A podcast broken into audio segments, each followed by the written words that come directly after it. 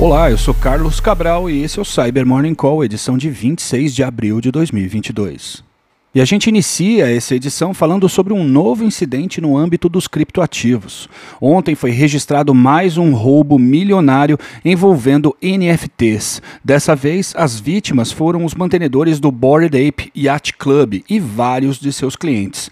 O Bored Ape é um projeto relevante no universo das NFTs, o qual ganhou muito dinheiro vendendo NFTs com variações da imagem de um macaco que se tornaram bastante populares e bastante caras. O ataque aconteceu por meio do comprometimento das contas do Border Ape Yacht Club no Discord e no Instagram. Por lá, os atacantes publicaram um anúncio falso para uma suposta distribuição de NFTs em nome do Border Ape Yacht Club, com um link malicioso pedindo para as vítimas conectarem sua carteira MetaMax à do golpista. Proprietários de NFTs que foram persuadidos pelo atacante concederam acesso para que ele roubasse as suas obras. Foram roubados os NFTs de quatro Border Apes, sete Mutant Apes e vários outros NFTs. Até o momento, o prejuízo total às vítimas é de 13,7 milhões de dólares.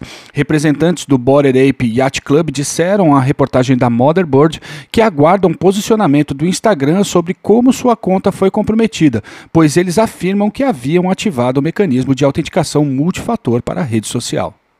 E novos registros da exploração de uma vulnerabilidade séria em produtos da VMware foram publicados ontem, dessa vez pelos nossos colegas da Morphsec. A gente já falou sobre essa falha aqui no Cyber Morning Call. Trata-se de uma vulnerabilidade de execução remota de código de fácil exploração, a qual foi catalogada como CVE 2022-22954 e que permite tomar o controle de produtos da VMware. Os ataques documentados pela Morphsec se baseiam no VMware Workspace One Access, antigamente chamado de VMware Identity Manager, um recurso bastante crítico que, se cair nas mãos de um atacante, permite controlar as identidades na plataforma. Os atacantes estão explorando a falha para instalar beacons como os do Cobalt Strike, do Metasploit e do Core Impact. E os operadores do ransomware Lockbit publicaram ontem os dados da Secretaria da Fazenda do Estado do Rio de Janeiro. Sinais de que a entidade havia sido atacada já estavam disponíveis desde a última quinta-feira, mas ontem foi o dia em que o prazo para que houvesse alguma negociação ou pagamento se esgotou. O material vazado totaliza 420 GB e, segundo o jornalista Felipe Paião, ele é composto por mensagens de e-mail a respeito do pagamento de tributos. E ainda tratando de notícias do Brasil, ontem aconteceu uma operação policial conjunta entre as polícias de São Paulo e de Minas Gerais, a qual cumpriu mandados de busca e apreensão na cidade mineira de São João del Rei.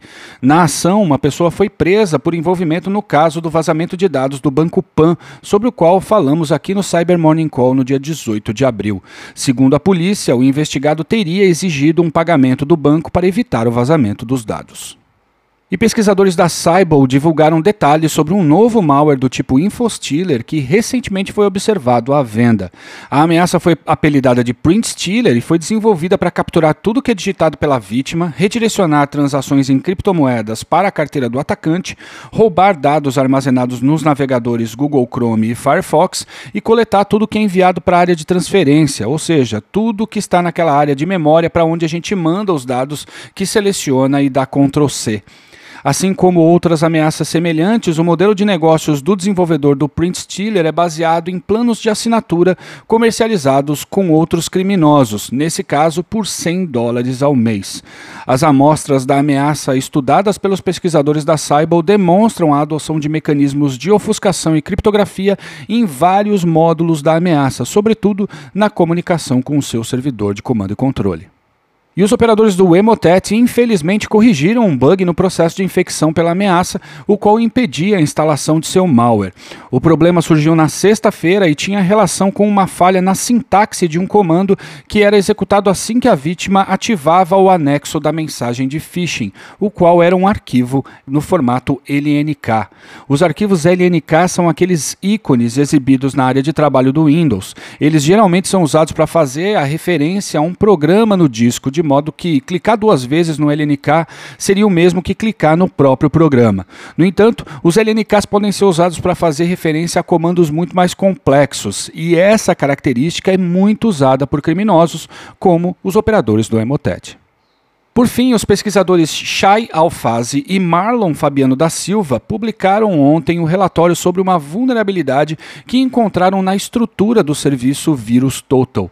Na realidade, o que eles fizeram foi explorar uma vulnerabilidade no Exif Tool usado pela plataforma. O Exif Tool é uma ferramenta muito popular usada para consultar ou remover metadados de arquivos.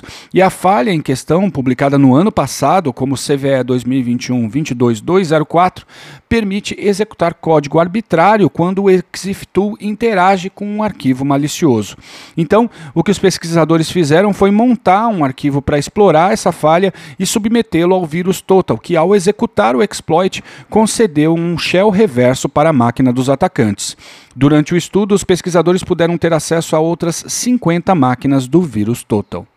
E é isso por hoje, obrigado por ouvirem o Cyber Morning Call e tenham um bom dia. Você ouviu o Cyber Morning Call, o podcast de cibersegurança da Tempest. Nos siga em seu tocador de podcast para ter acesso a um novo episódio a cada dia. E para saber mais sobre a Tempest, nos siga no Instagram, Twitter e LinkedIn ou acesse www.tempest.com.br.